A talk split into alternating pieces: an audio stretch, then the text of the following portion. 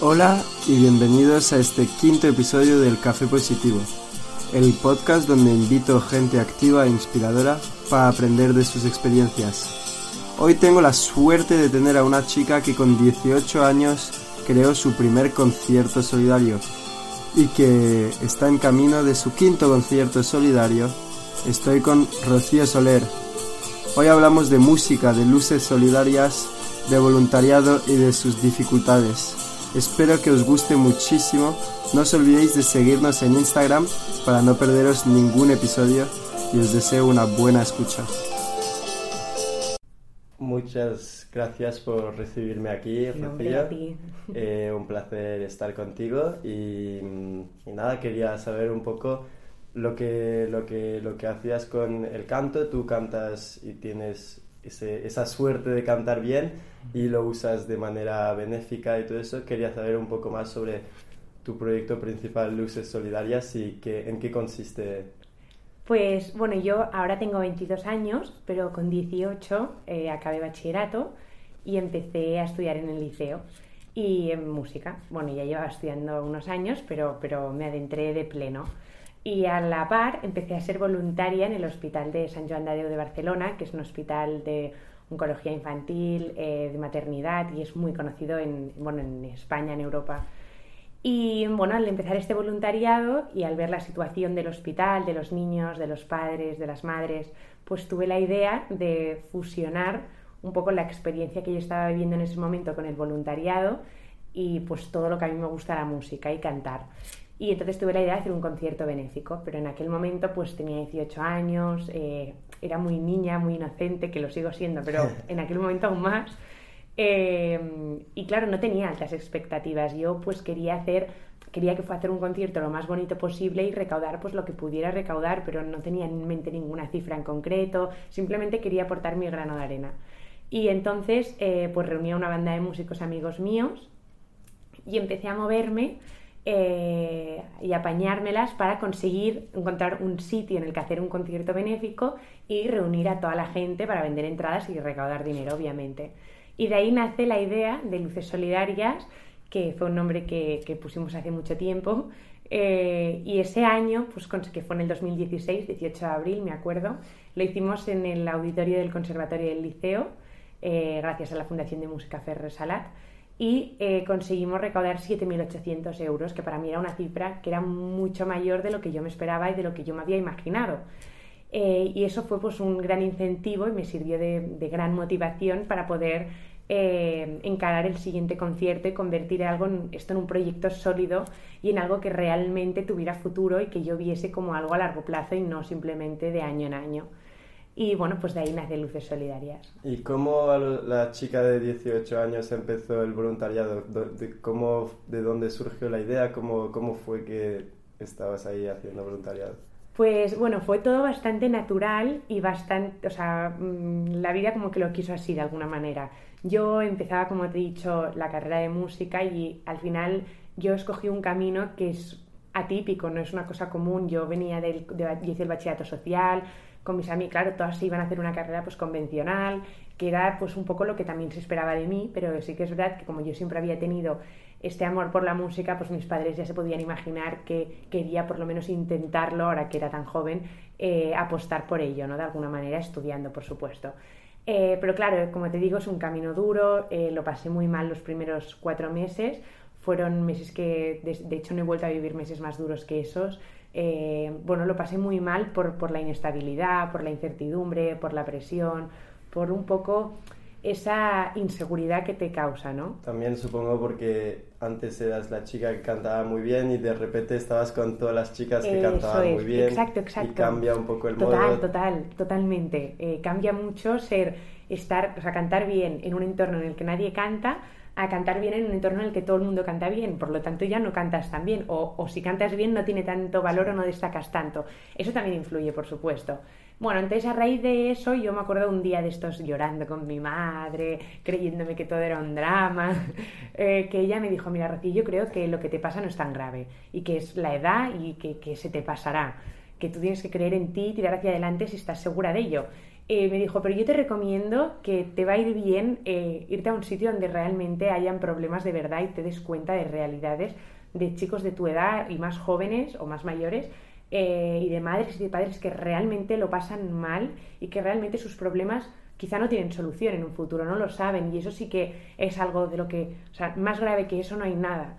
y fue a raíz de esa conversación con mi madre que tuve pues esa curiosidad de decir, oye, pues voy a empezar a hacer un voluntariado, porque además eh, un voluntariado son dos horas a la semana, que no es nada, y todos los jóvenes tenemos dos horas a la semana libres, que las gastamos pues mm, las gastamos jugando eh, con el móvil, eh, pues viendo la tele, con el ordenador, tal, y pues bueno, por eso decidí empezar este, este proyecto y empezar en, en, la planta de oncología infantil. Y entonces al ver esto dijiste que querías ayudar a, a, esa gente que veías y claro, es verdad que nosotros estamos muchas veces en nuestra burbuja y no nos damos cuenta de la, los problemas de los demás que al final comparado con los nuestros chicos de 18 años saludables y todo que, que tenemos mucha suerte. Eh, ¿A qué causas más has ¿Cuáles han sido las causas que habéis ayudado con de Solidaria? Bueno, pues yo a raíz de, este voluntariado me di cuenta de lo mucho que sufrían los niños y yo nunca había conocido a nadie con cáncer infantil y yo es donde estaba en esa planta. Y no solo los niños, sino también las madres y los padres que sufren una barbaridad y que se tienen que, tienen que afrontar situaciones complicadísimas que si no las ves te crees que no existen. Eh, entonces, a raíz de ese voluntariado decidí, y es una decisión que hemos respetado durante estos cinco años, que los conciertos de luces solidarias eh, siempre iban a ser, se iban a, o sea, sus fondos se iban a destinar a causas sociales infantiles, siempre iban a ser para niños.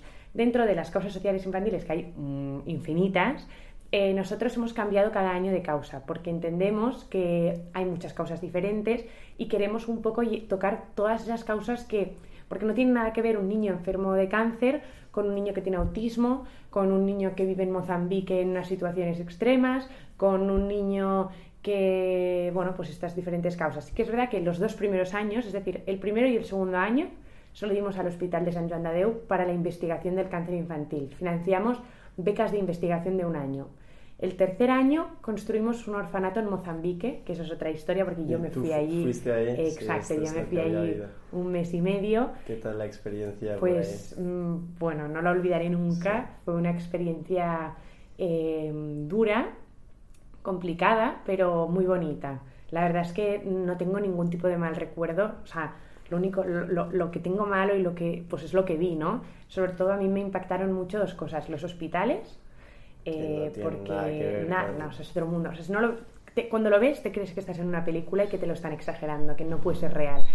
Claro que lo es. Y además yo pensaba, yo me acuerdo de entrar en esos hospitales, que es lo más precario que he visto nunca, y yo pensar pues en el clínico, en la Tecnon, en todos esos palacios que hay aquí en Barcelona, que son hospitales alucinantes y que a veces nos quejamos porque nos hacen esperar dos o tres horas y que ya nos creemos que eso es un drama, cuando es que lo, de, lo que yo vi en Mozambique es que, en fin, me, impactará de por vida. Sí, vuelves con otra visión y te ha abierto completamente la mente. Sí, lo que pasa es que es fácil cuando vuelves, porque al final yo solo estuve un mes y medio, que es verdad que que con un mes y medio intenso pues da, pero solo es un mes y medio. Luego vuelves aquí y, las primeras, exacto, poco a poco te olvidas de alguna, egoístamente, porque las primeras semanas sí que valoras mucho tener agua caliente en la, en la ducha, fogones para cocinar, un sofá, una cama que es una cama limpia, decente y que no te va a aparecer ninguna rata ni ningún escarabajo enorme por ningún lado.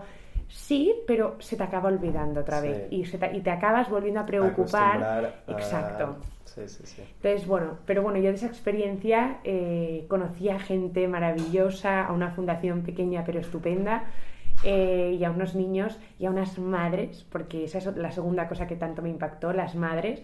Porque claro, te vas a Mozambique que está a 11 horas en vuelo, de, o sea, en avión de, aquí, es la otra punta de África, eh, la frontera con Sudáfrica, es otra, otra cultura totalmente diferente a la de aquí, con otras tradiciones, con, con bueno, otro mundo, ¿no?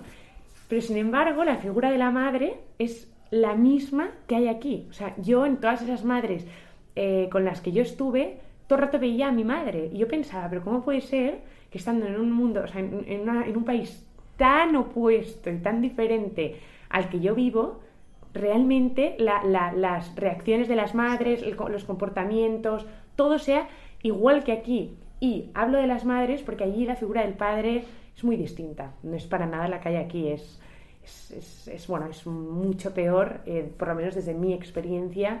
Eh, y yo no vi padres, vi solo madres. Y vi muchas madres adoptivas también, porque estuve con muchos niños huérfanos. Y entonces en este proyecto lleváis tres años, de cuatro años desarrollándolo. Cuatro, este es el quinto. Es el quinto. ¿Cuántos sois? ¿Estás tú sola? ¿Estás con más gente? ¿Cómo, cómo llevas? Pues bueno, la verdad es que el tema del equipo es una cosa eh, curiosa porque empecé yo sola, el primer año lo organicé totalmente sola. Sí que es verdad que tengo que diferenciar lo que es el grupo que organiza el concierto y, los, músicos. Exacto, porque los músicos no organizan el concierto. Simplemente conmigo nos encargamos de ensayar meses anteriores para el concierto y luego el día del concierto hacerlo lo mejor que podemos. Como hiciste tú para el del... Exacto, yo no organicé... Del, del, Barcelona, yo no organicé ese concierto simplemente vine a tocar, exacto. Pues lo mismo. Entonces, el equipo de organización, empecé, como te he dicho, sola el primer año. El segundo año eh, formé un equipo de, gente joven como yo. Yo en ese momento tenía 18, 19 años y el más mayor tenía 23 o 24. Eh, éramos siete en aquel momento, éramos muchos, y fue un año muy bonito, pero sí que es verdad que éramos demasiados, quizá para lo que implica la causa. Y a veces, cuando sois demasiada gente, está muy bien, pero luego la organización cuesta más, ¿no? Confunde un poco. Exacto, hace lo mismo, exacto, exacto. Y, mm, y entonces, el, el, tercer año eh, fuimos un par menos, o sea, éramos cinco. El año pasado fuimos tres y este año seguimos siendo tres los que organizamos. Y yo creo que este año es el año más sólido en cuanto a la organización porque cada, con la experiencia hace mucho también. Entonces cada año vamos definiendo más bien qué hace cada uno, qué, mejor, qué es lo que mejor hace cada uno. Eh, yo este año, por ejemplo, por primera vez estoy intentando poco a poco pues eh, separarme un poco de la organización y centrarme más en lo que es la música porque claro, soy la única persona que estos cinco años ha estado en la organización y en la música y además mucho en las dos cosas y al final era un nivel de agotamiento. El año pasado, por ejemplo, hice el concierto totalmente enferma y no quiero que, este año se repita y por eso he decidido poco a poco, tampoco de golpe, pero poco a poco irme separando un poco de lo que es la organización y centrarme en lo que a mí más me gusta además, que es la música. ¿Y cuándo es el concierto y a qué causa va este año? Pues bueno, este es el quinto aniversario, eh, es el 4 de mayo, lunes 4 de mayo, a las ocho y media en la Sala Barts de Barcelona, que es una sala que estuvimos el tercer año. Es muy bonita, tiene una capacidad de unas 900 personas y para nosotros es mucha gente. Eh, y hemos decidido eh, darle los fondos a una fundación de, bueno, española que tiene sede en Madrid, Barcelona, Valencia, bueno, en Bilbao, en diferentes sitios, eh, que se llama Fundación Pequeño Deseo. Es una fundación que hace realidad los deseos de niños con enfermedades crónicas o muy graves, incluso en algunos casos terminales. Eh, entonces nosotros, como es nuestro quinto aniversario, y eh, coincide que este año es el 20 aniversario de esta fundación. Y para homenajear nuestros aniversarios hemos decidido sumar nuestras cifras, el 20 y el 5, y desde con Luces Solidarias y este quinto concierto vamos a financiar 25 deseos para 25 niños, es decir, un deseo por niño, eh, bueno, que estén en estas condiciones. Entonces nosotros vamos a financiar deseos de niños de Barcelona que estén en el hospital de San Joan de Déu, o Vall d'Hebron, eh, San Pau y otros, algunos otros hospitales. ¿Has oído algún tipo de deseo que puede ser o cosa tipo qué, qué, deseos tienen los niños y cómo podéis ayudar en realizarlos? Pues bueno, nosotros ayudaremos financiando estos deseos porque estos deseos tienen un coste siempre. Eh, entonces nosotros nos encargamos de financiar el deseo y la fundación se encarga de hacerlo realidad de la gestión del deseo. Entonces, bueno, hemos visto deseos y hay de todos los colores. La verdad es que mm, es alucinante. y aparte te das cuenta de que realmente cuando tú tenías esa edad mm, deseabas lo mismo, ¿no? Pues, por ejemplo, deseos desde mm, muchas niñas pues han ido a Disneyland París un fin de semana con sus padres, que esto es algo que a todos de pequeño nos, nos encantaba. Eh, o, viaje a una ciudad, pues a Nueva York, a, bueno, pues donde quiera el niño, al destino que él quiera. Luego, por ejemplo, eh, conocer a Rafa Nadal, conocer a Messi, conocer a Rihanna, conocer a, pues, a sus ídolos también es un deseo que piden mucho. Eh, me llamó mucho la atención dos deseos que están muy relacionados con la música. Un chico de unos 17-18 años pidió una guitarra clásica porque le encantaba tocar la guitarra y les regalaron una guitarra clásica. Y luego un niño pequeñito de, pues no sé, no, no tenía ni 10 años, pidió ser director de orquesta eh, y bueno, hacer de director y le, le, invitaron a una orquesta y él hizo de director, evidentemente, pues se lo inventaba, pero, pero bueno, ves fotos y vídeos del niño allí siendo director. Y con, menos de 10 años claro, claro. deseo. Sí, sí, y... los músicos estaban encantados. O sea, realmente me pareció un deseo súper ingenioso y curioso y súper bonito, la verdad, y muy original. Y mirando un poco atrás, porque ya si es el quinto aniversario, que has aprendido muchísimo. ¿Cómo es la experiencia de con 18 años sin saber gran cosa? empezar un proyecto porque, por ejemplo, desde mi experiencia, yo tengo 18 años ahora, muchas ideas, muchas ganas, pero es verdad que a veces concretizar no es fácil. ¿Cómo, ¿Cuáles fueron para ti las claves para decir, venga, a la acción, pregunto, da igual si me dicen que no?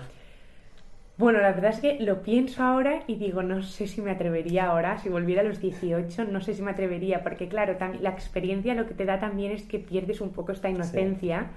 Eh, y cada vez eres más consciente de las cosas. Y claro, yo recuerdo que con 18 años no era muy consciente de, muchas cosas que ahora pienso, ostras, ¿cómo me atreví a hablar con esta persona, a ir a esta reunión, a pedirle esto a no sé quién, a vender tantas entradas con toda la cara yo allí? Pero claro, al final, a veces, cuando si es para bien, hay que poner un poco de morro a veces, o sea, un poco de cara, porque si no, mm, no te salen las cosas.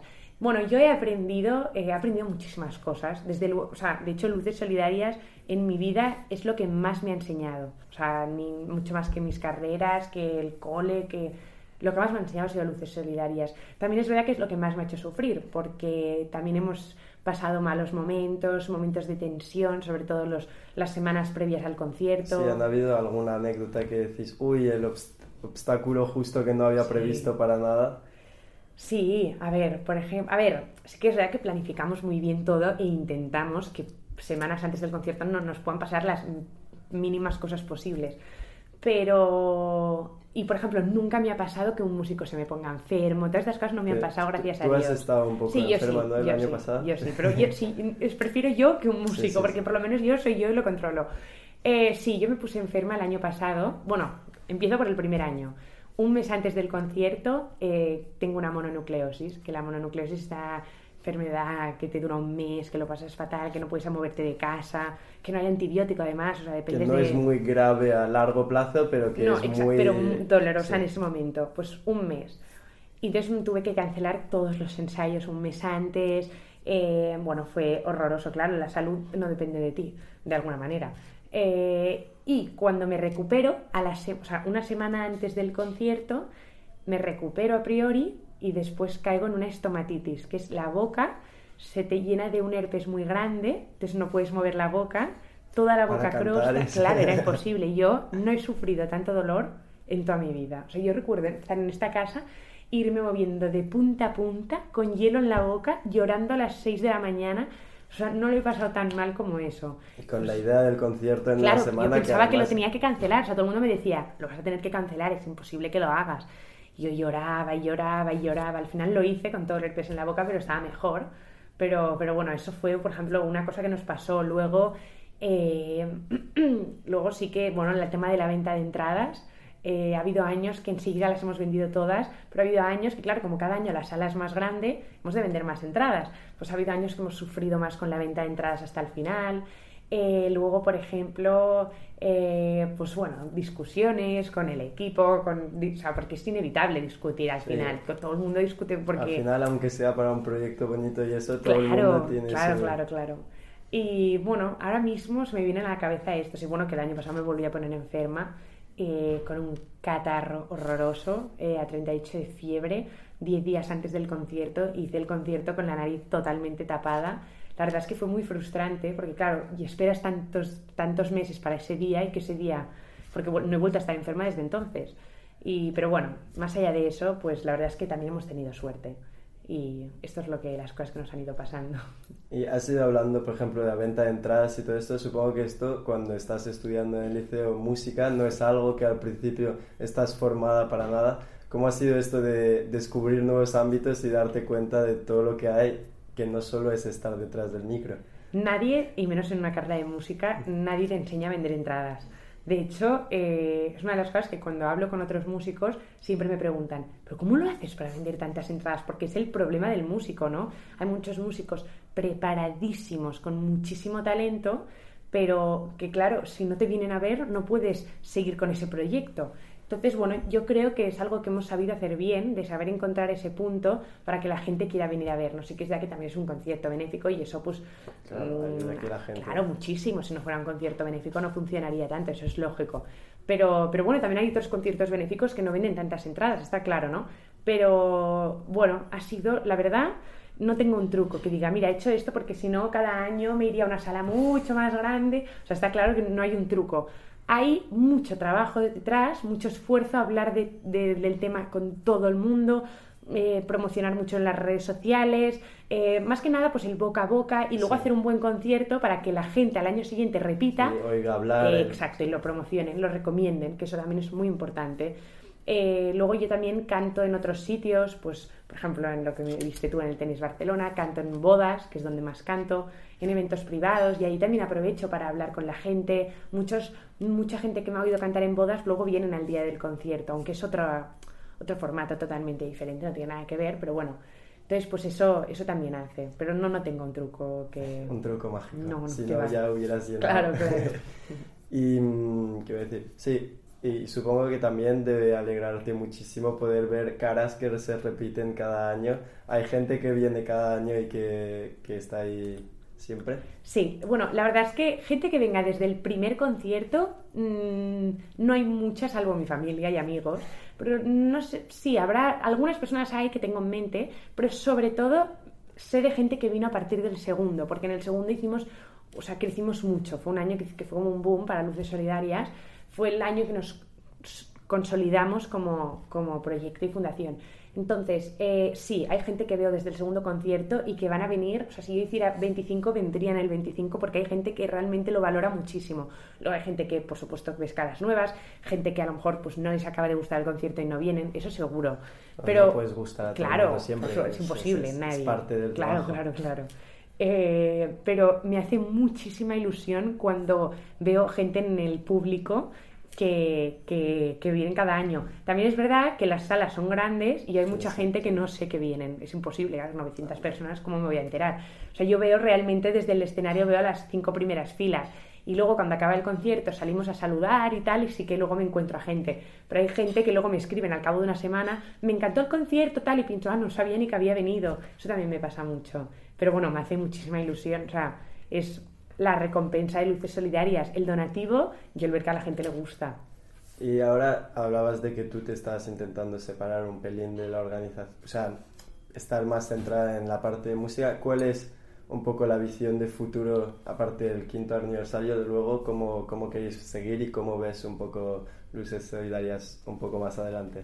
Bueno, no sé si te esperas mucho esta respuesta, pero en principio este será el último año de Luces Solidarias es el quinto aniversario y cerramos esta etapa, pero, pero eh, sí que es verdad que, bueno, es el último año porque llevo desde los 18 que no he parado ni un solo, ni una semana de mi vida que no haga algo de luces solidarias.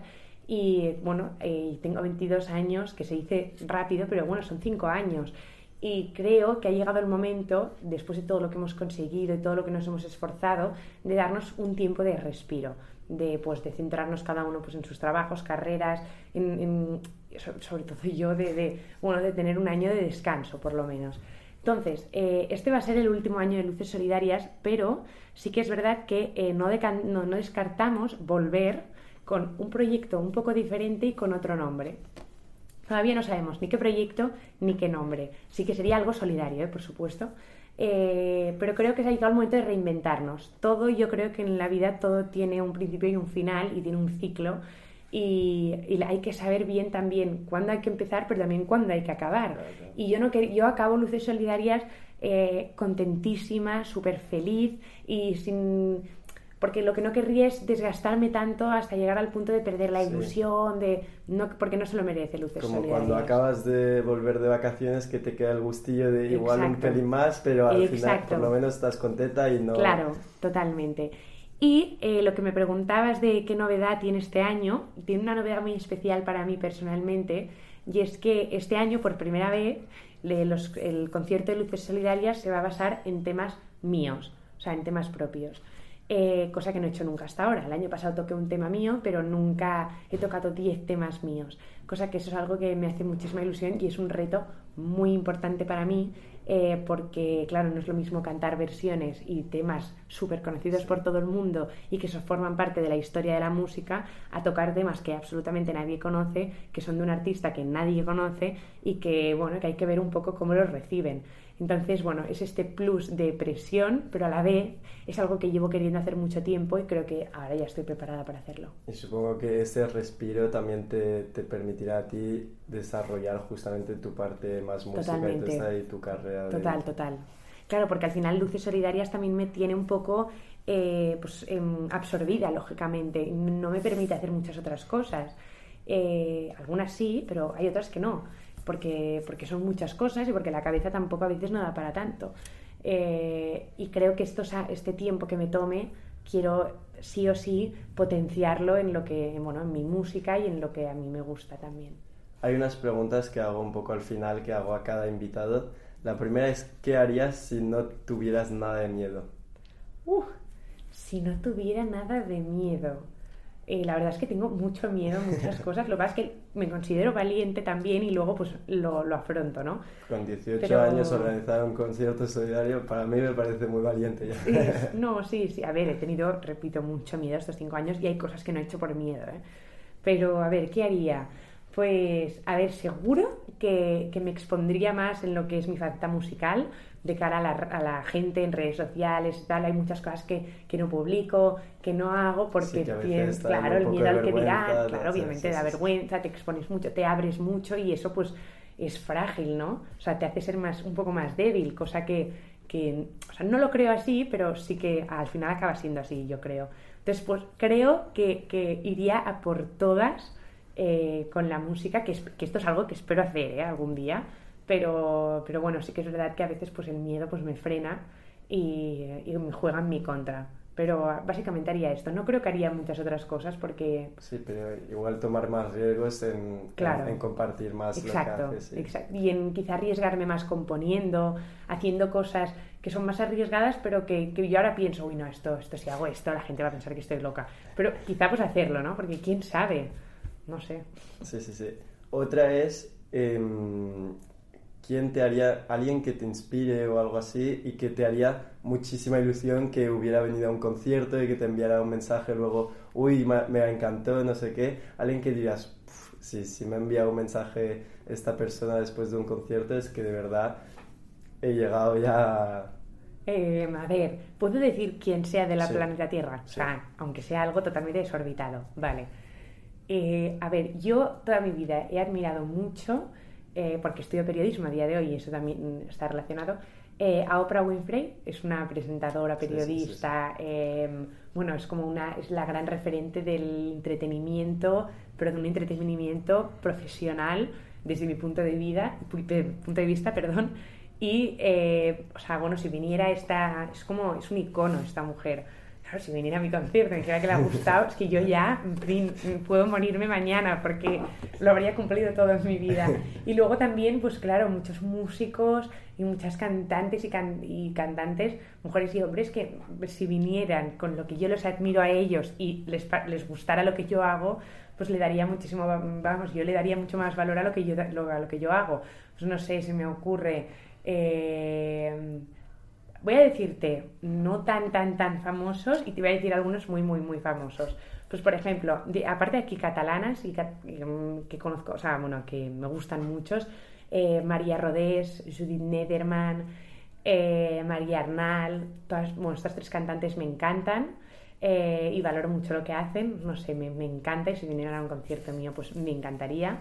Y luego más conocidos, me encanta Brandy Carlyle, que es una Em, cantante de Estados Unidos muy conocida allí, aquí no tanto, pero la admiro mucho. Y eh, te voy a decir algún actor y actriz, porque también me encanta el cine. Veo que te lo eh, estás imaginando y todo, y se te ponen los ojos. Sí, claro, es que sería alucinante. Eh, pues no sé, yo soy muy, muy fan de Julia Roberts, de Reese Witherspoon, de... Es que ahora mismo, de... Bueno, estos, es que te diría muchos más, ¿eh? pero tampoco quiero empezar a se decir puede, se puede también. llenar una sala Sí, de exacto, exacto. Pero estas dos son Anne Hathaway, me encanta también. Sí, sí, toda esta Sí, gente. Si, si algún día escuchan este episodio, están más que invitados. Sí, sí, claro, claro. Hombre, imagínate. Y, mm, y la última es, ¿qué le dirías a la Rocío de 18 años? Así, igual yo me inspiro un poco, ¿sabes? Teniendo 18 años. Le diría que, bueno, que se prepare porque va a cambiar mucho en cinco años. Yo creo que estas edades, o sea, yo creo que se cambia muchísimo más de los 18 a los 22 que de los 40 a los 45, por ejemplo. Y son, son años clave, pero clave total. Eh, que no se agobiara, porque nada es tan grave y los problemas no te acabas muriendo, es decir, todo se acaba solucionando que no te obsesionaras con ninguna ideas en concreto, porque al final la vida va a decidir también por ti, no todo lo vas a decidir tú. Eh, y que es un poco tópico, pero es que es real, que, que no tenga miedo y que escuche a la gente, pero que no, no haga que decidan por ella. Es decir, yo he aprendido que hay que escuchar a la gente porque nunca sabes de dónde te va a venir el mejor consejo y te vas a sorprender siempre de las personas, para bien y para mal. Pero que confíes en tu instinto, porque también te tienes que escuchar a ti misma al final, o a ti mismo. Al final es tu vida y tú vas a sufrir las consecuencias o vas a disfrutar, o sea, pero depende de ti. Eh, le diría esto y que para adelante, que, que sí, que, sé, que, que hay que, o sea, la felicitaría en el, en el hecho de ole por haberte atrevido con 18 años, porque no sé si ahora me atrevería a hacerlo, imagínate. O sea que sí, sí. Pues muchas gracias. No, hombre, muchísimas gracias a ti, un placer. Muchas gracias por haber escuchado el episodio entero. Si seguís aquí es que igual os ha gustado el episodio, así que si podéis compartir el podcast en vuestra historia de Instagram es lo que más me ayuda. Nos vemos la semana que viene para un nuevo episodio.